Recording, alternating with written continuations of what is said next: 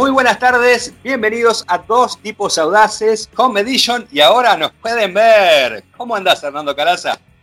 ¿Qué haces, Diego Durruti? Acá desde el estudio de Radio Roba número 3, desde mi casa, el rinconcito me, lo, me, armé acá, mi estudiecito. Eh, pues yo no soy un tipo tan curtido en los vivos como vos, donde desde eh, arroba Diego Durruti hemos visto entrevistas de todos los tipos y colores eh, ya hechos. Em, antes de seguir, déjame me presente. Mi nombre es Hernando Gabriel Mariano, el apellido de mi padre Calaza, y vos sos. Diego Fernando Durruti. Eh, yo me dedico a la parte deportiva de este programa llamado Dos Tipos Audaces. Yo me dedico a la parte de autos, eh, digamos, de producción de serie, por eso tengo la parte automovilística atrás mío. Es como, es como si te tuviera, es como si te estuviera respaldándome, Diego. Y me gusta, mira, me gusta esto, mover mis manos a cámara para que vean y esto me da inteligencia. A ver, esto anoto. ¿Pongo así? ¿Más inteligente que esto o no? No, por favor, este es un ¿Eh? programa, hoy va a ser un programa intelectual el que vamos a hacer. Así es, así es. Sí, me que sí. Eh, vamos a ver de los temas que necesito que me hables, digo. Hay un par de temas de los que quiero que me hables. Bueno. Primero y ante todo. Eh, ¿Se presentó el Dakar 2021, puede ser? Sí, así es, estás acertado. Se presentó el Dakar 2021. Perfecto. Eh, argentinos destacados en las 24 horas de Le Mans virtuales. ¿Tenés información de eso? Tengo, sí, de hecho tengo muchísima información porque Hernando Caraza creo que fue uno de los pocos argentinos que se quedó despierto a las 24 horas. Eh, Hernando, yo quiero aprovechar que vos sos un tipo muy avisado en esto de la industria automotriz y la verdad te, digo sinceramente que después de haber hecho 10, eh, 11 programas grabados, este es el número 12, recordamos a la gente que nosotros eh, salimos en, eh, directo eh, por Radio Arroba de 17 a 18, pero los programas los hacemos grabados. es decir, que los estamos haciendo el día lunes, aunque nos pueden escuchar el día martes. Pero bueno, es, posiblemente la gente nos va a, estar, va a estar escuchando en Radio Arroba, pero nos va a poder ver, esto es lo importante, por eso el tema de que nos estábamos viendo a través del canal de Automundo en YouTube. Ahí van a ver nuestras lindas caras y nos van a... Mucha gente que se ha sumado a partir de este año nos va a conocer eh, personalmente. Eh, y después esto, bueno, también lo subimos al, podcast de Spotify, de Google Cast y de Apple Podcast, así que nos pueden escuchar por todos lados. Bueno, cierro el paréntesis extenso que hice. Y lo, que quiero que me bueno, bueno, un paréntesis que no sé cómo me metí acá, pero bueno. No, no, fue, muy bueno, fue muy bueno. Eh, y déjame aclarar una cosa. Eh, gracias a esta nueva tecnología que estamos introduciendo, donde ahora hacemos también radio con imagen, eh, nos tuvimos que luquear. Hablaremos este tema. Porque esta, no, la verdad, no estamos, no nos peinamos este, en casa todos los días ni nada por el estilo. Así que este, bueno, justo me metí en un tema medio escabroso con Por favor, bueno, bueno. Este, yo lo que quiero que me digas es qué pasa con Autoclásica. yo creo que estoy pendiente de Autoclásica, una de las grandes exposiciones que realmente disfruto y espero todos los años. también me gustaría que me cuentes, te la tiro, no sé si te tiro así por decir, va, a ver, se me ocurre un auto que me gustaría saber la historia, el de Carlos 700, por ejemplo. De ese auto me gustaría saber la historia. Y también quiero que me cuentes ¿Eh? ¿Qué va a pasar con la Amarok 2022? ¿Qué va a pasar? ¿Se construye acá? ¿No se construye acá? ¿Dónde se construye? Y también yo sé que siempre sacás de, la, de, esa galera mágica que tenés, eh, te pareces un picky vender, em, noticias, noticias acerca de, cosas que tengas ahí sueltas, eh, que saques, tengo esto para tirarte, alguna cosa, alguna curiosidad, alguna recomendación, alguna, algo que vislumbre del mercado. Para que me fijo acá en el bolsillo a ver qué tengo. No, acá tengo un pañuelo usado. A ver acá. Oh, tengo un montón de noticias para tirar. Tengo un montón. Acá en el bolsillo. Eh, y ahora digo, eh, yo creo que deberíamos eh, abrir el programa antes de ir al bloque 1. Antes de ir al bloque 1 del programa formalmente hecho, luego de estas presentaciones que hemos hecho, deberíamos ir directamente al notición más importante de todos, a lo que todo el mundo está esperando en las otras radios donde vos trabajaste, lo piden mucho que cubras el tema de la nueva operación de Michael Schumacher. Eh, contame. bueno, de la nueva operación, de la no eh, operación que le van a hacer a, Michael Schumacher, eh, te explico porque la semana pasada todo el mundo se hizo eco de esta noticia, yo la vi en varios portales. Y como a Michael Schumacher, eh, lamentablemente, desde que le pasó este accidente, ya lo, lo han enterrado varias veces, hay que decir así, uno está medio susceptible a cuando escucha alguna información respecto al tema de la salud, porque, porque es todo muy hermético, o sea, no se dan a conocer muchas cosas oficiales. Eh, la única vocera oficial es Sabine Ken. Y de vez en cuando Sabine Ken sale y dice alguna información que tiene el poder, digo, de, ser oficial, porque es la vocera, sigue siendo la vocera. Después uno puede escuchar algún comentario, no sé, de, Felipe Massa, que lo ha ha ido, a visitar, de Jean Todt, que es muy, muy cauto respecto al tema, pero bueno, poco se sabe acerca de, Michael Schumacher. Y la semana pasada, que fue el jueves o el viernes, eh, salió una noticia de una nueva operación, ¿no? Bueno, obviamente empecé a, investigar, empecé a indagar, y yo, de costumbre, después de estas cosas que, ha, eh, que ha sucedido con Michael Schumacher, tengo la costumbre de ir siempre a dos fuentes que me parecen muy confiables. Una es la Gaceta de los Sport, el famoso diario italiano deportivo, y el otro es autosport.com, que es la revista especializada inglesa. Ahí hay hay siempre información de calidad eh, y, de muy buena fuente, por eso tienen muchos contactos. Bueno, eh, obviamente fui a esos dos sitios, no había en ningún lado. Entonces em, empecé a, indagar a ver desde dónde había salido eh, que lo iban a operar a, Schumacher. Bueno, el medio que lo difundió fue un medio italiano que se llama Contro Copertina. Yo me fijé en el sitio y es casi un blog, una, cosa así. Eh, que había publicado eso y esa información la levantó la agencia F y F la distribuyó alrededor, del mundo. Igual eh, F lo que hizo fue, según el medio italiano contra Copertina, eh, Michael Schumacher entraría al quirófano, Bueno, ahora hay otra información que dice que la operación fue postergada por el tema del coronavirus. La cuestión es que, lo que creo yo, Michael Schumacher no va a pasar, por, al menos oficialmente no, no hay nada que indique que esté por pasar una operación. Y repito, eh, una costumbre que hay que tomarse, más con este, no solamente con, por, Schumacher, por tratarse de Schumacher, sino con cualquier tipo de información de este tipo, cuando hay eh, pendiente eh, la salud de alguien, bueno, tratar de chequear fuentes confiables, buscar algunas fuentes confiables y basarse en eso como para tener información verdadera. Parece muy bien. Te hago una consulta. La fuente Lola Mora, ¿qué tal está? ¿Confiable o no está confiable? Mira, en este momento está confiable porque como con el tema del aislamiento se puede ir a visitar ¿eh? y te puedes eh, lavar los piecitos si quieres. Poner los piecitos en remojo. Muy bien, muy bien, muy bien. Eh, después te dejo, pues tengo que escribir acá estoy con el tecladito para un medio que me va a contratar que se llama Control Copertina. Voy a escribir L'operazione di Michael Schumacher è stata tutto una retrasata perché eh, Michael casi tiene coronavirus. Ultimo momento, Michael Schumacher tiene coronavirus. ya tenemos la nueva noticia. Eh, bueno, vamos a hacer una cosa, vamos a pasar al, al bloque 1, ¿te parece? Y nos metemos de lleno, nos zambullimos, nos tiramos de cocusa a la información eh, fuerte, pura y dura. ¿Y te parece? Dale, perfecto. Yo creo que deberíamos tirarnos de cabeza. Ah, mira, va. Sí, mira. Bloque número uno de dos tipos audaces. Home Vision.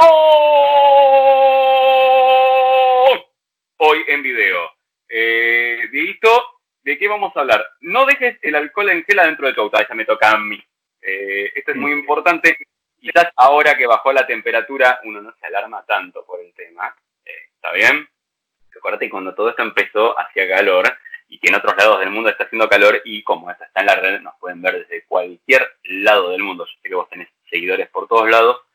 Eh, ¿Qué pasa con el alcohol en gel? Bueno, pues es que cuando empezó la pandemia yo había visto unos videos donde te mostraban si le ponías alcohol en gel un algodón o algo y lo prendías fuego, no se veía.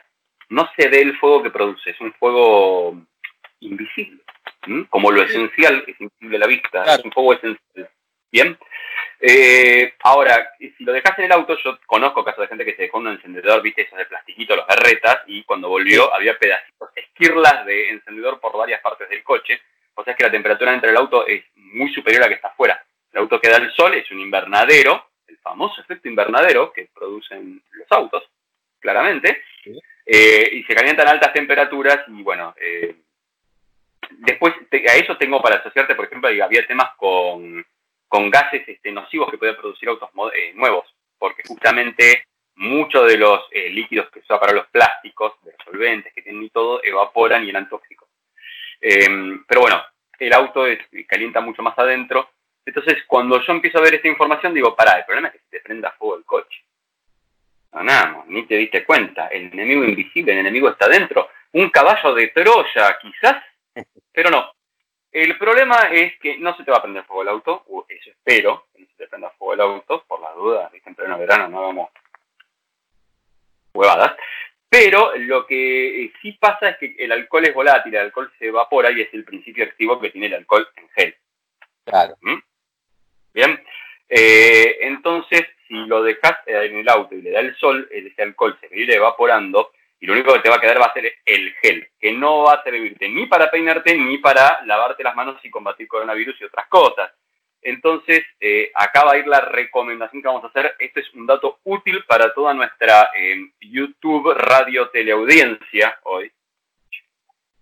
Em, el alcohol en gel no dejes en el auto, trata de llevarte en un bolsillo con vos. Así de paso tenés el, alcoholcito en gel y te vas lavando las manos y todo. Eh, porque total no es cada porque para el que se suba se lava las manos, pues no deberías estar tampoco llevando gente en tu auto, salvo vayan juntos y vivan juntos y todo eso pero la recomendación es que lo dejes en un lugar donde no pegue el sol, abajo del asiento, por ejemplo, o en la guantera del coche. Serían los lugares más indicados para que cuando lo vuelvas a usar funcione de verdad y no creas que te desinfectaste y al final... ¿Y qué pasa después con eso? A chus y al hospital. No. Así. Eh, otro, lugar, otro lugar, Hernando, puede ser eh, eh, el portaobjeto de la puerta, ¿no? El, el de la puerta también, pero ahí podría tangencialmente ah. ingresar el sol, porque así, mira, mira, te voy a, y esto va a ser de rayito de sol. Sí, aprovechemos la que nos ve la gente. Este es el, rincón, este es el rincón donde está el alcohol, mira. Le pegáis, se evapora, después te limpia las manos y te tocas la cara y te da coronavirus. Así que no, no lo recomiendo. Me estoy dando cuenta que estuviste vago y me mandaste dos temas seguidos a mí en el primer bloque. Este, no, no, no, no, Ah, no, no, ah, no, son noticias, temas y noticias. ¿Por qué me mandaste bloque uno? Yo arranqué con este tema y no me tocaba arrancar con este tema, me tocaba arrancar con cualquier otro tema. Entendí mal eh, la programación que me mandaste, eh, perdón, mala mía. No importa, igual quedó, quedó, bastante claro. Eh, ya que voy, hablaste de... voy, a mirar el voy a mirar el rincón y vos eh, habla de lo tuyo. Yo miro el rincón como niño penitente ya que hablaste del tema del alcohol en gel, esto viene a cuento con el tema que voy a dar eh, en estos momentos, que es la presentación del Dakar 2021. Y ustedes se preguntarán, ¿qué tiene que ver el alcohol en gel con el Dakar 2021? Realmente nada que ver. Pero bueno, el ah. Dakar 2021 se presentó, eh, se va a correr nuevamente en Arabia, algo que uno ya especulaba teniendo en cuenta que el tema de, justamente este coronavirus, y ahí viene el, tema del alcohol en gel, eh, hizo que se retrasara muchísimo el tema de hacer la ruta del Dakar. Vos sabés, Hernando, que para una competencia de este tipo eh, se planifica durante todo un año. Se hace previamente una primera inspección de los caminos, ahí se traza una ruta y después esa ruta tiene que ser recorrida dos o tres veces como para eh, hacer los libros de ruta, que son los que les dan justamente a los pilotos para poder hacer la competencia. ¿No? Bueno, lo que se decidió es que con toda esta situación, lo más conveniente, desechar la idea de lado de visitar eh, otros dos países y eh, recorrer exclusivamente Arabia Saudita, también aprovechando que es una vasta extensión que eh, les asegura no, no repetir los mismos caminos que en enero pasado. Así que está confirmado que la competencia va a ser del 3 al 15 de enero, con inicio y final en Jeddah, un lugar realmente muy, muy lindo. No sé si te lo comenté, pero hay unos autos espectaculares. Tuve la posibilidad de estar casi ahí tres o cuatro días en 2021, en, en el año pasado, perdón, 2020, el año pasado, en enero pasado. Y ya, no sé. no sé. ¿Te acuerdas cuando éramos felices? vamos por el día, sí, vamos por el día número 85 de, de cuarentena. Uno ya no sabe dónde vive. Bueno. Eh, Quiero salir. Por favor. Alberto, déjanos salir.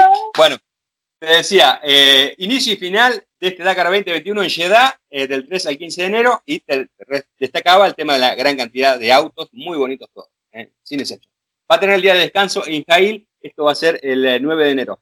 Después, otras cosas que hay que saber respecto a esta competencia, que los roadbooks, el libro de ruta, va a ser entregado 10 minutos antes del inicio de cada jornada. Esto es para que es en el Dakar hasta el año pasado, esto sí, hasta el 2019, los principales equipos contrataban a unas personas eh, conocidas como Mapman, que lo que hacían era verificar con anterioridad los caminos, y era como que le daban todo servido a sus propios pilotos. Entonces, con esto de, tener el recorrido solamente unos 10 minutos antes, se evitan ese tipo de cosas, y bueno, así que eh, aparentemente, yo no sé si va a ser en todas las etapas, eso todavía no, quedó muy claro, pero bueno, eh, en enero pasado fue en la mitad del recorrido, posiblemente en 2021 sean todas las etapas, eso todavía está por verse, y lo que sí, y esto creo que está es positivo, van a, en algunas de las categorías va a haber productos electrónicos, es decir, que ya eh, la tecnología avanza en un terreno bastante singular como es justamente lo que es la, hoja de ruta. Así que hay que ver cómo, cómo, cómo se soluciona esto.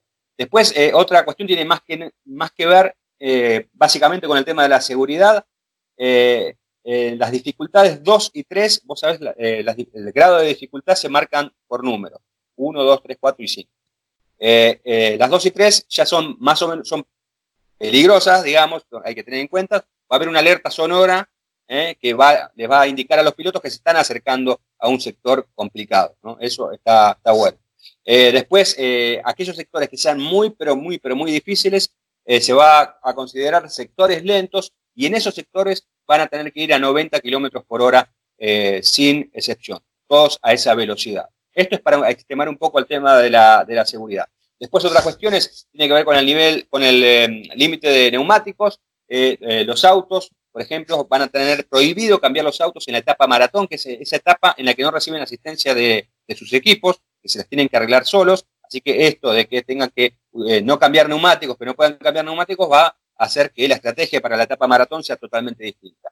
Y otro de los aspectos también tiene que ver con las gomas de los pilotos de motos, se va a dar solamente seis gomas traseras para toda la carrera. Es decir, que ahí también los motociclistas van a tener que administrar bastante el tema del desgaste de las, cubiertas. Así, que creo que el Dakar del año que viene va a ser bastante, bastante eh, importante en el aspecto deportivo por estas dos pequeñas cosas que parecen sonceras, pero realmente tienen muchísima importancia. Y esto, esto Hernando, sé que a vos sí que te va a gustar, sé que te va a gustar mucho, porque vos sos esos tipos que eh, les gusta la nostalgia, que les gusta recordar eh, el pasado, rememorar viejas épocas. Bueno, a partir del año próximo se va a estrenar una categoría que se llama Dakar Classic. Ahí van a poder correr los autos que hayan participado en la competencia hasta 1999, es decir, todos los del siglo pasado. No solamente autos, eh, obviamente todo tipo de vehículos, autos, motos, camiones, no solamente originales, sino réplicas. Así que eso está bueno. Y lo que quiso hacer la organización de la categoría es más o menos vincular el, pasado con el futuro en esta Dakar Classic, que va a permitir también vehículos que eh, estén utilizando energías alternativas. Así que creo que es una linda mixtura y creo que es una de las principales novedades, más allá de todas las que hablamos, de este Dakar 2021, que repito, se va a hacer en Arabia Saudita y más adelante seguramente se van a conocer eh, puntualmente cada una de las etapas. Bueno, lo bueno es que no hacen un Dakar virtual porque no sé cómo Carcho lo hacían. Este, ¿Imaginás? Volcás en el virtual y, y, el, simulador, ¿cómo hace? Te tira el simulador. ¡Ah! ¡Ah! Hubiera, hubiera sido bastante, bastante complejo. Interesante, ¿eh? No sé por qué. La, categoría está la de los eh, clásicos. ¿Las van a limitar en cuanto a velocidad? De hacerlo tipo categoría resistencia, eh, no resistencia, ¿cómo se llama? Eh, regularidad. Regularidad.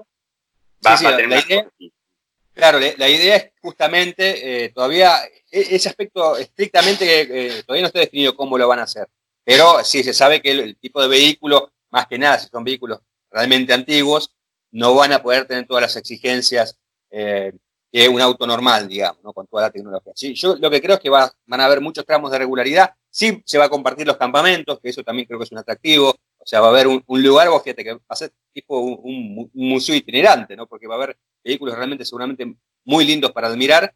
Eh, los campamentos, sí, siempre se va a compartir el campamento. Yo, creo que igual va a haber un recorrido alternativo menos exigente y más eh, para el lado de la regularidad que de la velocidad. Pueden, podrían llegar a hacer este, algo parecido acá con el TC, ¿no? Digamos que corren vehículos clásicos este, claro. y hacer, un tipo de competencia ya por fin así de, ese estilo. Muy bien, Diego, la verdad me encanta este primer bloque que no era como vos lo habías planeado, pero que salió bien, oh. creo que está bien hasta acá, bastante tranquilo. Eh, vamos a meternos, ¿te parece, en el bloque número 2 a partir de eh, ahora, más o menos? Para, déjame, déjame que pase la cortina. La cortina, creo que. Ahí va. Ahí arranca el bloque 2. ¿Cómo estás, Diego? Volvimos con dos tipos audaces y em, déjame que ahora sí te hable de un tema que es muy caro a nuestros sentimientos, que es autoclásica. Eh, tuvimos la tristeza de recibir la información de que se cancelaba la edición de este año. Eh, la edición siempre se lleva a cabo el fin de semana largo del 12 de octubre en el hipódromo de San Isidro y en el Boulevard. Toman una buena cantidad eh, del espacio porque no solo es el Boulevard, sino que también hay todo un retome por atrás donde están las motos, toda la parte de clásicos. Hay escenarios, que es, muy interesante porque la parte de los clubes de autos es como más serio, más formal, ponen sus coches. Hay bichos carísimos traídos de cualquier lado, pero después ya en la parte más de la moto, hay recitales, ahí se arma, custom no sé qué miércoles, vamos a tomar cerveza, eh, tiene, pero aparte está BM con sus motos nuevas, donde, donde ponen los autos no, pero donde ponen las motos, ahí sí, tío, va, eh, el que anda en moto, capaz no tiene estéreo la moto, ese es el problema, tienes que entender que tiene un vehículo motorizado, sin techo, sin calefacción, sin aire acondicionado y sin música. Nah, bueno, jodete. ¿Qué quiere que te diga? No, es, libertad pura, libertad pura. Sí, claro. Eh, bueno, en fin, más allá de, este pequeño tema de, gente que está muy equivocada en la vida, ¿qué pasó? Hay que aclararle, no sé si la gente se habrá dado cuenta, pero eh, hay que decirle a la gente que por ahí nos ve ahora que a vos no sos muy amante de las motos. No te gustan las motos. Estás en contra de la gente que anda en moto. No, no, no, los que andan en moto que hagan lo que, lo que quieran. Yo no tengo a ver, yo soy un tipo que dejo libre de pensar a todo el mundo y cada uno puede hacer lo que quiera, aun si está tan equivocado como andando en moto o comete ese error. Pues no tengo ningún problema. Que él lo haga. Este, después cuando vaya que lo operen un tobillo, un algo, bueno, eso, es su problema, su problema, nada, listo. Em, pero vamos a seguir con autoclásica y después tenías la parte del auto ¿te acordás? Donde podías comprar eh, piecitas. Digo, estoy viendo, ahí está, ahí volviste. Eh, podés eh, comprar piezas, cosas, memorabilia, bla, se juntan franeleras, viste, yo, tengo el otro, no sé qué. Bueno, lamentablemente eh, va a cancelar. O sea, es que me olvidé de preguntar eh, qué iba a pasar porque sé que ellos donaban todo lo recaudado en el estacionamiento al hospital de San Isidro, donde yo nací. Yo soy nacido en el anterior hospital de San Isidro, no en el actual. Em, Así que es todo lo que me une con el hospital de Cenicero. Después no lo volví a pisar creo que jamás en mi vida, pero me parieron ahí, punto. Eh, y lo que no sé es este, qué, va a pasar con eso, pues es una lástima, pues va a perder esa recaudación seguramente. No, creo que Club de Automóviles Clásicos vaya a donar porque sí una cantidad de plata, aunque mal no estaría, porque digo, entre los dueños de autos clásicos, plata no es lo que falta, justo. Eh, sería un, lindo gesto. Después vamos a hablar con la gente de prensa de ellos a ver qué opinan. Eh, pero eh, lamentablemente se va a cancelar. Entre los motivos para cancelarlo, bueno, no está dado el permiso desde el gobierno de la provincia. Vos pensás que todavía estamos estamos en un momento donde, pese a los ochenta y pico de días, estamos en un tiro de si volvemos a ser más restrictivo, menos restrictivo, qué va a pasar. Eh, todavía no se sabe si vamos a lograr que para octubre nos podamos juntar públicamente varias personas. Y, todo esto también hace que el que tenía que, que hay muchos otros hay que traerlos y a eso hay que despacharlo en algún momento, hay que embarcarlo y traerlo, y no es de un día para el otro, y seguramente que mucho papeleo, con lo cual eh, condicionaba mucho a gran parte de la muestra, y yo creo que fue eh, inteligente hacerlo. Me gusta el comunicado, dice, ya estamos trabajando para 2021.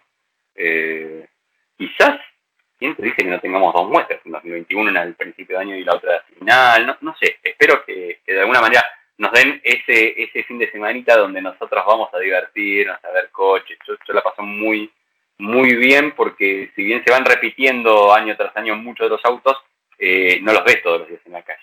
Ah. Es el momento donde los ves ahí en la, en la chapa. Eh, no sé, eh, pienso en varios autos que, he podido ver por primera vez en persona ahí me emociona. Perdón. Sí, no, no, me imagino, me imagino. A mí también me invade la, emoción porque realmente es una muestra que aprecio muchísimo. Eh, por todo lo que me comentás, no, es, no Rando. Eh, está bien, está bien, Rando. Yo sabía, yo sabía que si te daba esa noticia para que la digas vos, ibas a poner así. No, no, no. Bueno, ¿sabes qué? Quiero agradecerle a Aptra por este premio. Gracias. Me no, igual me pone, me pone muy triste, me pone triste. Vos eh, estabas contando tu tristeza, tu tristeza. Sí, no, estaba contando porque eh, coincido con vos en, ese aspecto. O sea, yo lo tomo como un evento muy festivo, ¿no? Más allá de que es, uno va a trabajar y va a, transmitir lo, que exponen eh, la gente que organiza muy bien la, muestra. para mí es, es, un fin de semana donde voy con más gusto a, recorrerlo, porque por ahí uno se pasa mucho, mucho tiempo, prácticamente estás todo el fin de semana de que empieza, desde el primer, eh, desde el horario que está habilitado para entrar hasta que cierra, está yendo y viniendo, pero eh, obviamente no te alcanza todo el tiempo para toda la muestra porque es interminable, tenés de lo que quieras para todos los gustos, pero también está bueno reencontrarnos con todos los colegas y una serie de cosas que también es parte de ese folclore de autoclásica. Entonces, yo lo vivo como un gran encuentro eh, anual donde todas las pasiones se, se unen, ¿no? Ahora hay, que ver también, porque bueno, ahora estamos hablando de una cancelación. Hay que ver esto después cómo sigue, ¿no? Porque yo creo que toda esta situación que nos está pasando va a haber eh, una, lo que se dice como nueva normalidad. Hay que ver cómo esa nueva normalidad afecta a este tipo de muestras. No solamente autoclásicas, sino otras. Sí, sí. La noticia que sí ya te puedo anticipar es que eh, por primera vez en la historia, el fin de semana del 12 de octubre no va a llover en Buenos Aires. Por primera vez. Llega a pasar eso, llega a pasar eso. El año pasado muy mal, estuve, yo tenía unos colegas que venían de Chile, nos íbamos a encontrar, a hacer un asado, y yo tenía que salir a la mañana y, y paraba, llovía y paraba, llovía y paraba, llovía y paraba. Le escribíamos a Leo, viste, Leo de, prensa. Leo, escúchame, ¿qué está pasando ahí? No, no, todavía no abrimos, todavía no abrimos, todavía no abrimos. Me mandaba fotos, uno que estaba ahí mostrándote que estaba todo encharcado. Eh, este, este año este año, el 12 de octubre, no llueve este fin de semana. Esto cambia así. Pero tipo Valentino Rossi, ¿querés que te lo haga como era? Así, mira. Bueno. y firmó la cámara ahora. no, no podemos ir, pero bueno. Este, vos tenés, a ver, Dieguito, ¿de qué me querés hablar? Contame. Quiero hablar de un evento, no tiene la magnitud autoclásica, pero me parece, al, menos a mí me sació mi necesidad de eh, tener ese, e, esa adrenalina de la cobertura, ¿viste? Cuando querés cubrir algo. Bueno, a mí este evento que te voy a comentar me lo sació. Se trata de las 24 horas de Le Mans virtuales. ¿eh? Eh, este fin de semana el que pasó se deberían haber disputado las 24 horas de Le Mans de a de veras, como diría el chavo, pero bueno, con este tema de la, pandemia de coronavirus se canceló. Se postergó en realidad porque se va a estar disputando el 19 y 20 de septiembre. ¿eh? La, tradicional fecha de mediados de junio, bueno, no se pudo utilizar pero estuvieron muy acertados los organizadores de esta carrera porque decidieron hacer, aprovechando toda esta movida del sim racing, de las carreras virtuales y demás, de hacer una apuesta muy, pero muy grande, Hernando. Yo sé que, mira, es más, creo que desde que empezó la pandemia hasta ahora, jamás vi una carrera de simulador, jamás. Jamás porque, porque no, porque no me, no me atrae. Sin embargo, me vi las 24 horas, doy fe que estuve 24 horas viendo la carrera eh, de hecho, eh, si no me crees, podés entrar a automundo.com.ar y ahí está la cobertura que hice acerca de este evento, en el que participaron varios argentinos. Pero eh, vayamos por el principio. La gente del Automóvil Club del Oeste, que es organizadora de las 24 horas de Le Mans y también del Mundial de Resistencia, del cual esta carrera forma parte, esta gran vedette, conjuntamente con la, con la FIA, bueno, decidieron, y un, un promotor, decidieron organizar este evento, que involucró a 200 pilotos de todas partes del mundo y de primer nivel. Fernando Alonso, Juan Pablo de Montoya, Rubens Barrichello, Jenson Button, Felipe Massa, Max Verstappen, Charles Leclerc, Lando Norris y muchísima gente que está compitiendo en el web, como por ejemplo José María López con el equipo oficial Toyota y sus habituales compañeros, que son Mike Conway y Kamui Kobayashi, a los cuales a, todos estos equipos se sumaban entre uno y dos sim racers. Esa era una de las condiciones. Y la elección de todos los participantes fue, justamente entre gente que habitualmente eh, organiza, vos sabés que para Alemán se toma una selección, más allá de aquella gente que está eh, eh, participando en el Mundial de Resistencia, hay una selección, ¿no? Para ver quién puede correr. Bueno, además de la gente que selecciona habitualmente a los pilotos, también hubo gente que seleccionó a los sim racers. Todo muy, pero muy, muy pro y creo que ese fue eh, el reflejo de, ese profesionalismo, se dio en la repercusión que tuvo la carrera. Explotó por todos lados, Hernando. Yo sé que vos el sábado y domingo te metés en un capullo y no salís de, ahí, eh, no te sueles conectar a las redes y demás, pero bueno, te puedo decir que realmente explotó todo lo que fue la transmisión de esta competencia, en la cual participaron seis argentinos. José María López, Esteban Guerrieri, eh, Agustín Canapino, Julián Santero, Franco Colapinto y Saya Fenestras. Es más, y hubo un equipo argentino, que fue el Toyota Gazoo Racing Argentina, justamente con Santero como abanderado. Eh, fue muy, pero muy buena eh, la competencia, pero más que nada de lo que fue, bueno, ver, no deja de ser un juego, está claro que no deja de ser un juego, pero la transmisión, Hernando, fue como si fuesen las 24 horas de Le Mans de verdad. Fue tal, tal cual.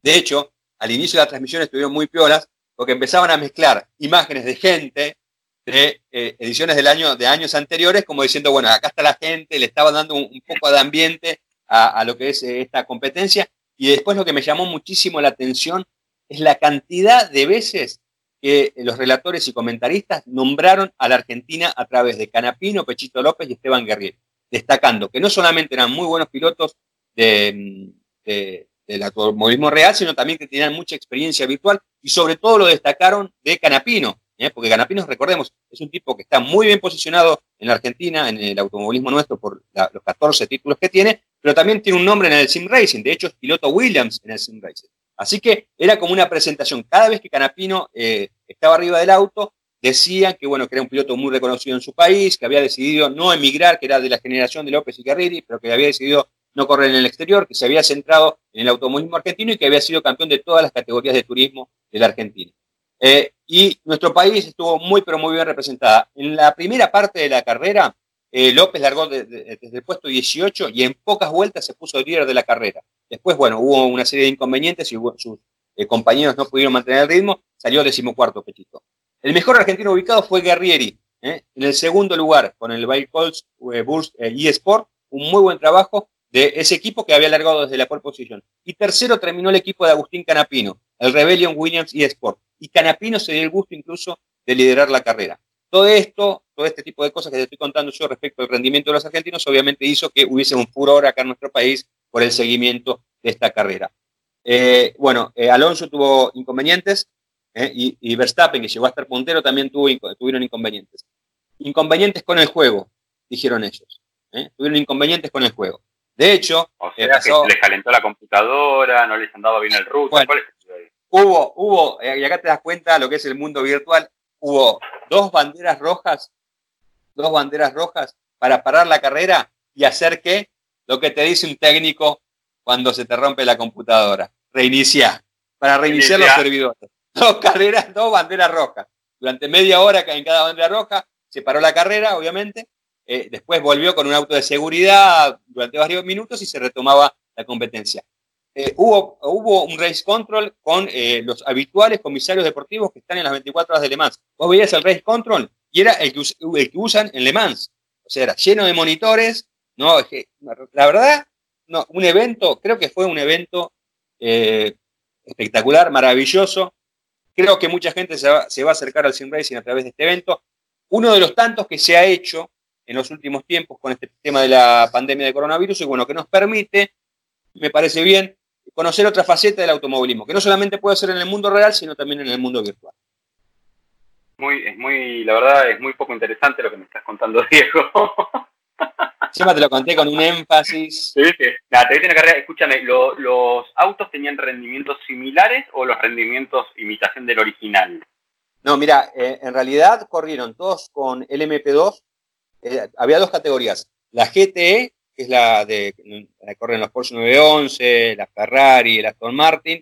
Eh, esos autos, eh, ellos tienen el, balance de performance, un, balance que equipara las prestaciones, que en eso se mantuvo.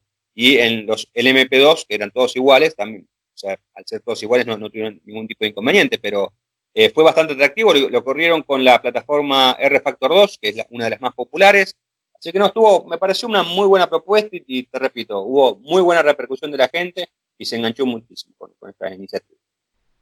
Muy bien, escúchame, eh, ¿sabes que me acabo de dar cuenta ahora para ya entrar al próximo bloque? te perdí. me ocurrió que podemos no, no, no, se me ocurrió que podemos hacer algo que es muy muy lindo y eh, en este momento, ¿te acordás que hay un, hay un gran video tuyo donde lo entrevistas a Fernando Alonso? En la mitad del Dakar, me acuerdo de eso, en la versión virtual. Así que vamos a hacer una cosa, vos vas a ser Diego Durruti y yo voy a ser Fernando Alonso. Y, y me vas a entrevistar. Fíjate. Hola Fernando, ¿te puedo hacer una pregunta? No, no, no quiero hablar, gracias. igual, bueno, lo hiciste muy bien, ¿eh? La cara la pusiste igual. Pero me dijo, no me dijo así, me dijo negativo. ¿Qué negativo. ahora? No sé, negativo. Eh, Fernando. Esto para la, gente que no conoce la historia me pasó en el Dakar. Igual está todo bien. Yo era, eh, ya había terminado la carrera. Había terminado la carrera. El tipo, si encuentro el video, lo pongo, lo poncho y lo, pongo. Eh, había terminado la carrera. por sí. Bueno, había terminado la carrera y el tipo ya había hablado 200 horas, ¿viste? Claro, yo no podía estar con Alonso porque tenía que hablar con los argentinos, ¿viste? Y bueno, sé que no me va a dar bola porque con la prensa había sido muy, pero muy reacio hablar, eh, más con la prensa que no era la española. Entonces voy, bueno, el chabón se sacaba fotos, eh, la banderita, venían, no sé, auxiliares de ahí del Dakar, se sacaban fotos, todo, todo. Yo me acerco, me acerco, ¿viste? Estaba con una cámara, todo estaba con la cámara, con el teléfono me acerco y el chabón viene. Viene así, así. Cuando le digo, eh, Fernando, es para hacerte una nota. Negativo. y se fue. Negativo y se fue. Y yo le digo, negativo. Le digo así. Bueno, gracias. Y me fue, ya está. Y ahí, y ahí terminó la historia, ¿viste? Pero. una pregunta. ¿Negativo?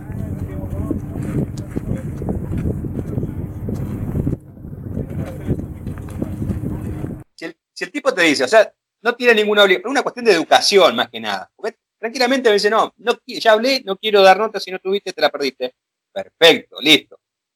Pero el tema fue, eh, me llamó la atención la falta de educación de este dos veces campeonato.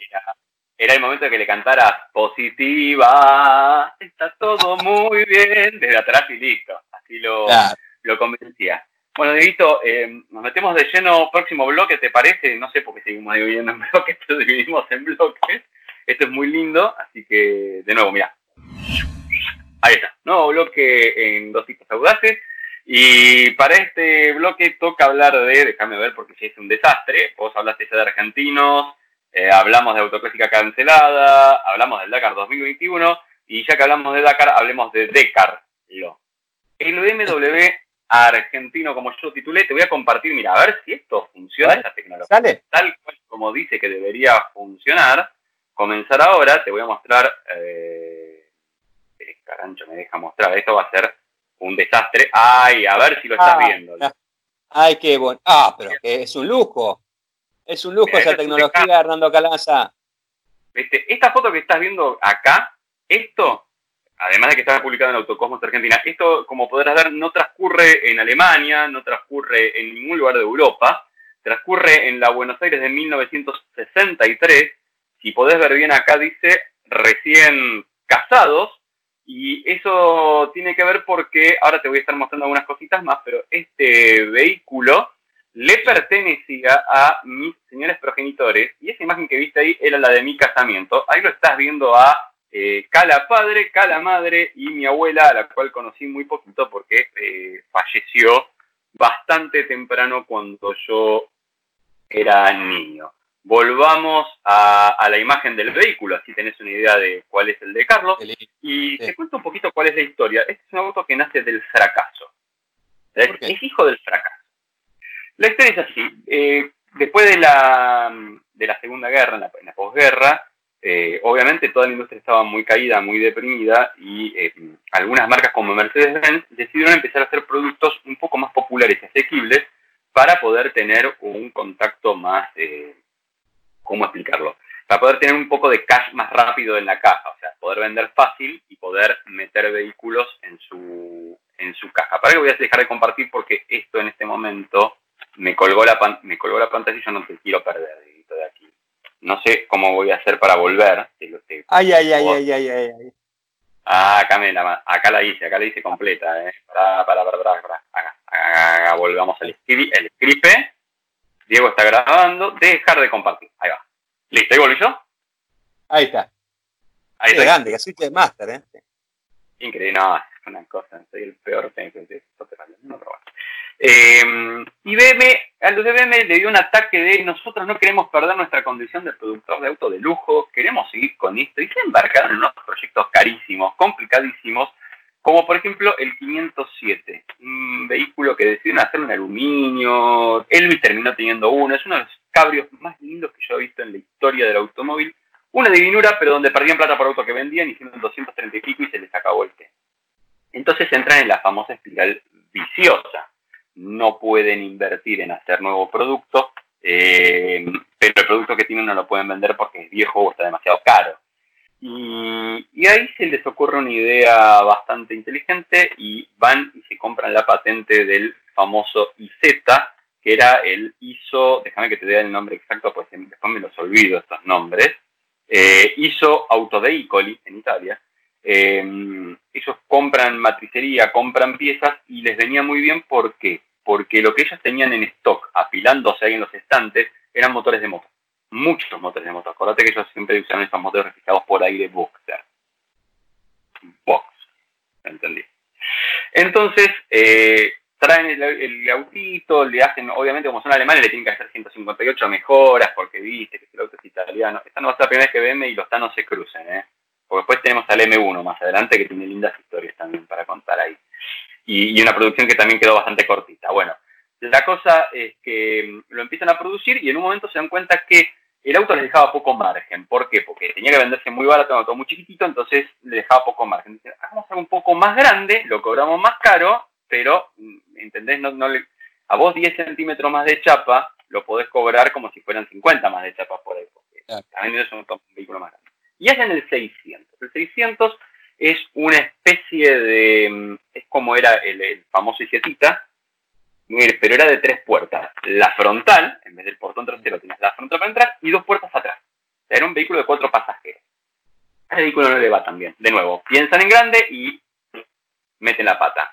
No le va tan bien al vehículo porque eh, justamente el precio se acercaba mucho al de un auto de verdad o con forma de auto, entonces ahí se dan cuenta que no, la gente no quería invertir. Es como cuando viste ves un Smart y decís, uh, el Smart, el de, el de cuatro puertas que había, lo mirás y decís, ah, este es más práctico, está bueno, todo. Sí, pero por esa guita me compro un Mini. Listo, no lo compré. Eh, de cuatro puertas al otro puede ser que sí, que es el que se diferencia. Digo, es un ejemplo bastante similar, ¿eh? Bueno, y en ese devenir ellos tenían a un productor austríaco, que era un, se llamaba Dense, para que se llamaba Wolfgang Wolf, Wolfgang Dense, Washington. Este, no, le decía a todo el mundo Dense, Dense. ¿Te gusta Dense? Decía el tipo, era su latinillo. Eh, el tipo se había dedicado a hacer vehículos de competición y le iba muy bien, pero en un momento se da cuenta que cuando, o sea, cuando Porsche se da cuenta que este tipo le iba bien, empezó a invertir guita como loco en la competición, se dio cuenta que sus bolsillos jamás iban a poder contra el poderío de inversión que tenía una marca como Porsche u otras marcas establecidas. Entonces empezó a hacer kits de preparación de autos y en medio de todo esto agarra el 600 este, lo mira y dice, ¿qué podemos hacer con esto? Les pide uno prestado a los de BM, se lo lleva, contrata un diseñador italiano, se manda a diseñar un autito sobre eso, lo estira, primero le estira el entreje, le, le, le, ensancha la trocha como para que sea un poco más, que entre un poquito más de espacio, lo termina de armar y los presenta allá en Múnich. Los tipos lo miran y dicen, pará, está buenísimo esto, una cupe. Que, eh, mira, no me atrevo a compartir otra vez la pantalla para mostrarla, voy a ver si lo puedo hacer. Eh, la cupecita se tenía bastante parecido con el Alpine, para que te hagas una idea. Algunos puntos de contacto. Los tipos lo miran y dicen, mira, vamos a rediseñar, porque obviamente los alemanes no pueden agarrar una que les venga, viste, derecha y aceptarla. Son, este, no sé si alguna vez te topaste con algún de de un partido comunista en la UBA, pero es lo mismo. Si la idea no les vino de ellos, no la agarran, ¿viste? la tienen que retocar siempre. Eh, lo, retocan un poco el auto todo y lo que se dan cuenta es el auto era una coupé que tenía, como el motor estaba atrás, el voladizo trasero era muy largo y tenía un pilar muy tiradito para atrás. Y eso, claro, quedaba bonito, pero no daba buena habitabilidad. Una de las ideas que ellos tienen es estirar el techo y hacer un sedán de dos puertas. Viste que hoy hablamos de las coupé de cuatro puertas. Bueno, este es un sedán de dos puertas. ¿Bien? Ese autito lo empiezan a comercializar y, y ya de entrada les va muy, pero muy bien. Con ese motorcito dos cilindros y todo, el autito era muy bonito. Como lo describió mi señora madre, me dice, era, me dice, era como un 404, pero barato y chiquito, cuando lo miraba.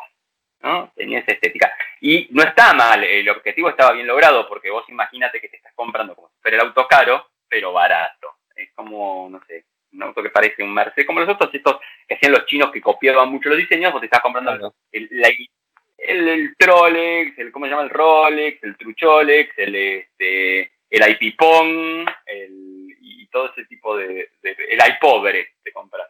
el iPod, sí. Es el iPod y el iPobre, ¿viste?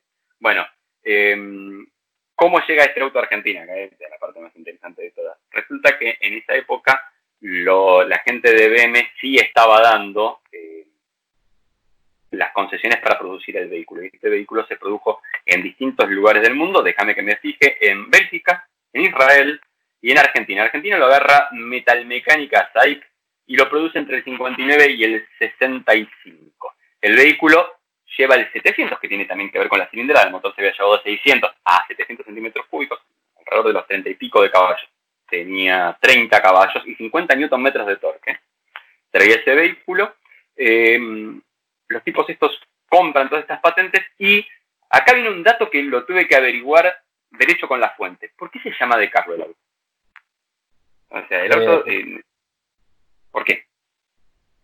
Por el gerente de la planta. Cerca. Vos eh, recordarás que en una compañía, en una automotriz a cargo del departamento de prensa, estuvo un tal de Carlos de apellido. Ese de Carlos sigue trabajando en esa compañía, sigo teniendo contacto con él. Le mostré la nota, le digo, mirá, escribí esta nota, me acordé de vos, porque yo sé que él era pariente, de, tenía algo que ver con el auto. Y me dice, uy, qué copado, mirá, y estas fotos, y no sé qué, y lo otro, y bla, bla, bla, bla, bla. Y en un momento le digo, pero escúchame una cosa, lo que no entiendo es de Carlos, de, por qué de Carlos, o sea, por qué tu apellido termina nombrando el auto y no sé qué dice. Porque mi bisabuelo, que te voy a, por en algún lado anoté el nombre, porque si no me lo olvido, Salvatore de Carlo, me dijo Salvador, va, Salvatore, me aclaro después, eh, fue el fundador de Metalmecánica. Entonces, en honor ah, a Salvatore de Carlo, el vehículo se llama de Carlo. 700 Glamour le agregaron acá. Queda muy lindo, sí, sí. También le podrían haber puesto Penélope Glamour al auto, pero no. Eh, em, el autito este salía unos 298 mil pesos de aquella época. No me preguntes si eso estaba bien o estaba mal. Yo calculo que no era demasiado caro, una familia de clase media podía acceder a, a tenerlo. Eh, estuve buscando por ahí en algunos test, algunas cosas del ayer, y nombraban que el vehículo era ruidoso, muy ruidoso, especialmente por el motor refrigerado por aire, que estaba muy expuesto y que en ruta a 90 por hora se podía ir tranquilo, pero ya más era, se ponía medio ruidoso el tema. Eh, hacía el 0 a 100 en 34 segundos y alcanzaba los 117 kilómetros por hora, este pequeño vehiculito, pero más allá de esos datos más o menos eh, anecdóticos, lo que dicen es que el vehículo, te voy a leer las palabras textuales. El de Carlos es excepcional vehículo, ágil, nervioso, no sé por qué entre comillas, de suave y potente aceleración, frena muy bien y dobla muy bien. Y después está clara que nervioso es porque decía que, al contrario de lo imaginario de la gente, los autos chicos eran más difíciles de llevar bien que los grandes, eh, que todos solían ser nerviosos y que necesitaban, si los querías buscar en el límite, saberlo manejar bien. Empecé mostrándote que mis hijos se casaron y salieron del casamiento con uno de estos coches, eh, justamente porque cuando me llega, cumple 50 años, si no me equivoco, el, de Carlos, o cumplió, eh, en realidad el BMW, el, 700 Coupe, y cuando me llega esta información, yo miro la imagen del auto y me acuerdo que este auto se vendía en Argentina, que mis hijos alguna vez me habían dicho que tenían un auto llamado de Carlos, y que tenía, y yo me acuerdo que tenía un escudo, yo no lo llegué a ver obviamente este coche, eh, el escudo de DM, lo vi en la calle antes cuando me lo habían mostrado cuando era chico, viste esas cosas que uno va relacionando, claro. llamo y digo, mamá, escúchame, ¿cómo es esto? Me dice, no, son las fotos del álbum de casamiento, cuando salimos de casamiento estábamos con... Así que, este, nada, me me hice de ese álbum y de ahí tomé esas imágenes y ahí te, y para que tengas una idea final, eh, más o menos, eh, el autito, ya te dije, 0 a 134 segundos, 117 por la máxima, o sea, no, las prestaciones no eran geniales. Te están trayendo el desayuno, digo, mirá qué bien, tenés servicio. ¡Tenemos servicio! ¡Vamos! Y se cortó el pelo. Sí, se lo cortó. ¿Cómo andas, campeón? ¿Todo bien? Igual no es el desayuno, la merienda, caraza. Meriendita, bueno. pero qué día. Andame, andale, calaza, que estoy disfrutando de tu historia. Ay, qué lindo, mira. Qué bonito. Bueno, Yo me tomo, me tomo mi falso café. Me tomo mi falso café también con vos. Ya, faltan cinco minutos, Caraza. ¿Me explicás lo del Volkswagen Amarok? Sí. Eh, déjame cerrar con esto. Eh, mis hijos se fueron hasta Mendoza con esa porquería. Bueno, con ese autito, porque en términos de hoy le diríamos una basura, porque no sabe lo que era espartanísimo. Y no solo se fueron a Mendoza, llegaron hasta el Cristo Redentor, 3.800 metros, en una época donde los carburados, ¿te acordás que la altura le costaba meterle cebolla? No sé cuántos trucos había con, esa, con ese tema. Eh, bastante despiadado. Bueno, ¿querés que terminemos? ¿Nos quedan cinco minutos? Bueno, me meto con la información pura y dura, como te había prometido. Eh, malas noticias. Ford y Volkswagen volvieron a anunciar todos estos proyectos que tienen en común de vehículos utilitarios, bueno, que eléctrico, que esto, que lo otro, un montón de cosas pero finalmente lo que dicen es que la próxima Amarok 2022 eh, sí va a ser producida por Ford sobre la plataforma de la próxima Ranger, pero en Sudáfrica.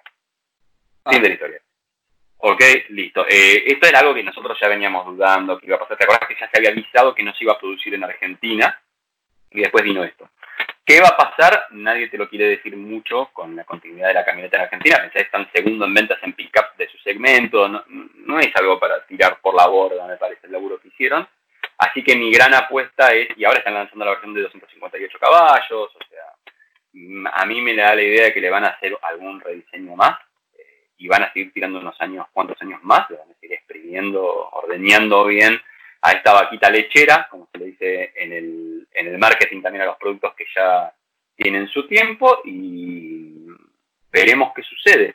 Quizás Ford también retrase la nueva Ranger, la producción acá en Pacheco, por esto, porque vos pensás que tenían una escala programada, si cada uno producía 50.000, tenían una escala de 100.000 unidades prevista, que te deja exportar, te deja ir más, hace lo que hace Toyota con Hilux, y de esta manera por ahí no lo puedan hacer, así que bueno, mmm, quizás Ford también retrase un poco la llegada de la nueva Ranger, quizás Ford tenga su nueva Ranger para el 22 y quizás en algún momento vuelvan a entrar en tratativas con Volkswagen y si le produzcan la nueva Amarok, lo más probable es que mantengamos la marca que conocemos y vengan algunas nuevas desde Sudáfrica como tope de gama y algo similar podría llegar a pasar con Ranger, así que muy radial lo que acabo de hacer.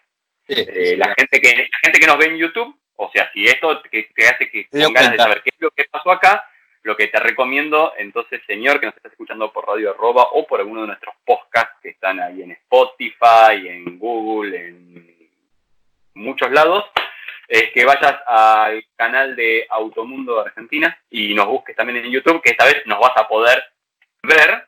Eh, decinos en qué momento te empiezan a sangrar los ojos, por favor, lo puedes dejar en los comentarios si es que llegas a ver el teclado para anotarlo. Gracias. Así es. Eh, antes de despedirnos, eh, yo sé que la gente está viendo atentamente, no, no, no me vio ni a mí ni a vos, sino a los autitos que están en el fondo, a todos esos autitos que tenés vos en el fondo, Así que lo que yo propongo a la gente, eh, a, nuestros fieles oyentes, que nos dejen en los comentarios, básicamente, de eh, cuando entren a YouTube y nos busquen ahí en el canal de Automundo, que nos dejen en los comentarios qué autitos les gustaría que Hernando Calaza muestre en la próxima emisión, que va a ser nuevamente a través de esta cámara y esta tecnología de Skype. Gracias a la gente de Skype por el apoyo que nos da. Eh, que muestren ese autito y, y hablamos de la historia de ese vehículo. Que muestren ahí así que pongan en, los comentarios qué autito les gustaría que muestre. ¿eh?